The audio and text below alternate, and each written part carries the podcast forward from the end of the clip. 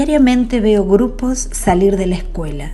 Lo siento volver como si se hubieran bebido el sol y la emoción me turba y me dejo llevar tras ellos y los miro distribuir flores y mostrarse sus descubrimientos y correr tras los libros para aclarar una duda y conversar y discutir. Con estas cálidas palabras de Olga Cosetini comenzamos el episodio 11 de Pedagogías Utopistas, Andar para Aprender. Y el saludo es hoy una pregunta. ¿Qué resonancias dejaron en ustedes, oidoras y oidores, las excursiones que realizaron en tiempos escolares? jugando a la ronda En la ciudad de Rafaela, Primero y luego en la ciudad de Rosario, las hermanas Cosetini promovían salidas cotidianas con alumnas y alumnos, entre las múltiples estrategias metodológicas para expandir una educación experiencial, respetuosa de los tiempos personales y colectivos y de la originalidad y creatividad infantil. Viajamos a Rosario, desde los meandros del amarronado Paraná, la entrañable Amanda Pacotti, quien disfrutó esa activa y viva escuela como estudiante, nos comparte sus palabras a la pregunta, ¿qué lugar ocupaban las salidas en la pedagogía cosetiniana? Bueno, buenos días Patricia. Em, con emoción, agradecimiento, recibo la, invitación a participar de este espacio radial creo que es el momento justamente de enredarnos, estar en redes, todos los maestros, profesores, familias, todos los que estamos apostando en este momento en la educación. Nuestra idea desde la red Cosetini, que cumple este año, en septiembre, 20 años, 20 años de pulmón y corazón, porque no contamos con auspicio de ninguna clase, pero sí con todo, vuelvo a repetir, pulmón y corazón de docentes, ya no solo rosarinos, santafesinos, argentinos, sino eh, son, somos internacionales, fundamentalmente latinoamericanos. Entonces, voy a, tratar de responder lo que vos me preguntas.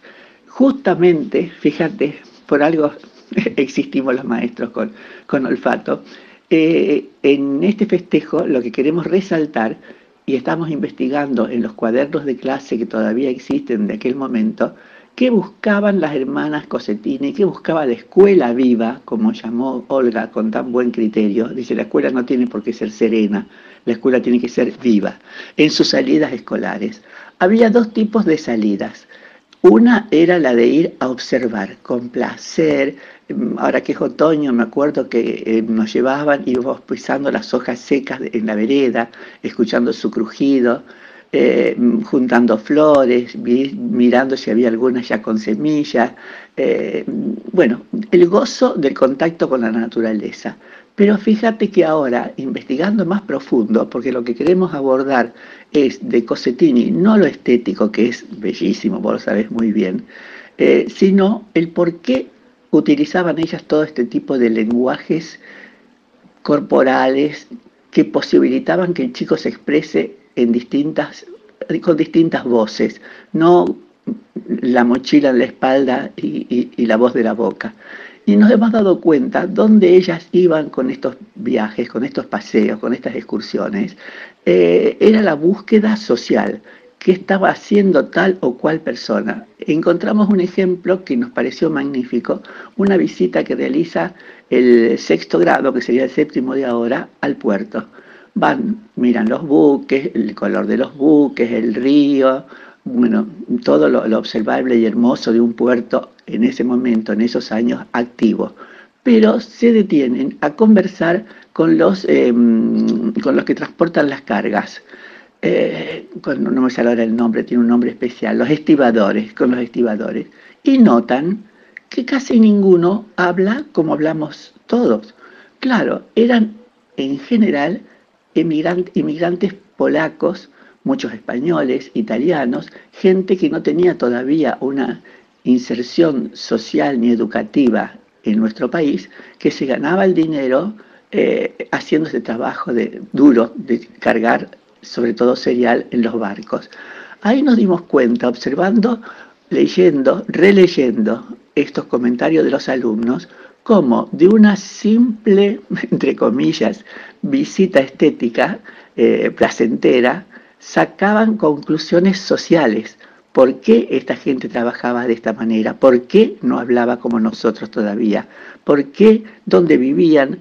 Eh, si tenían hijos. O sea, fíjate vos ese compromiso, porque eso no era que salió de casualidad, era una búsqueda premeditada, bien pensada. Como vos bien decís, en su planificación ya entraban estas salidas. Había otro tipo de salida que era también la de fusionarse con la sociedad. Yo siempre pico la sociedad. Yo siempre pienso que la escuela, Carrasco en ese momento, nunca fue una valla, sino fue como esos puentes de los castillos, ¿no? que se bajaban para permitir el paso y de ingreso y de egreso.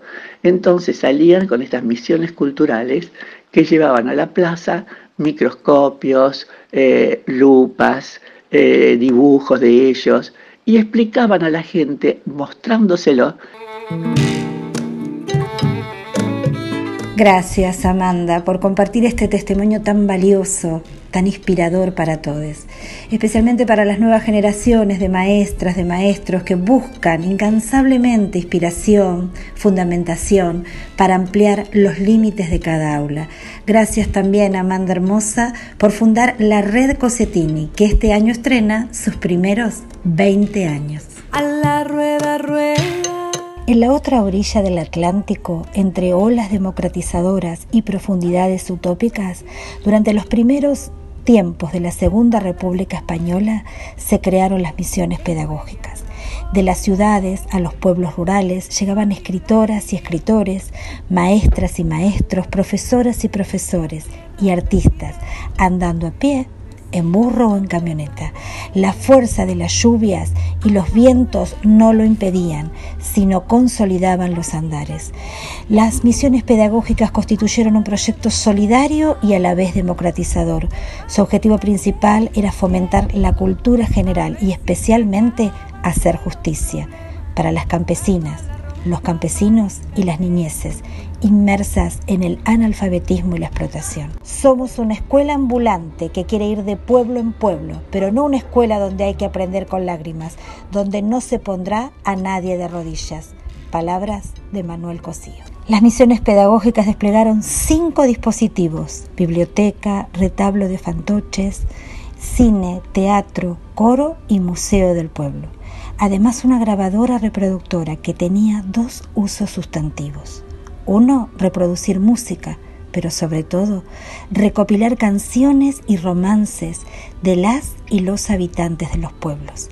Así valorar culturas propias conocidas, contribuyendo a que no caigan en el olvido y a la vez aportar otras producciones desconocidas. Hacer memoria y convidar. Su vigencia perdura hasta nuestros días, aun cuando fueron truncadas por el franquismo. A la rueda, rueda. La segunda década del siglo XXI nos encuentra ávidos y ávidas por volver a la escuela y a su vez salir para realizar paseos pedagógicos. Esta dualidad potencia los aprendizajes que se deslizan entre el afuera y el adentro.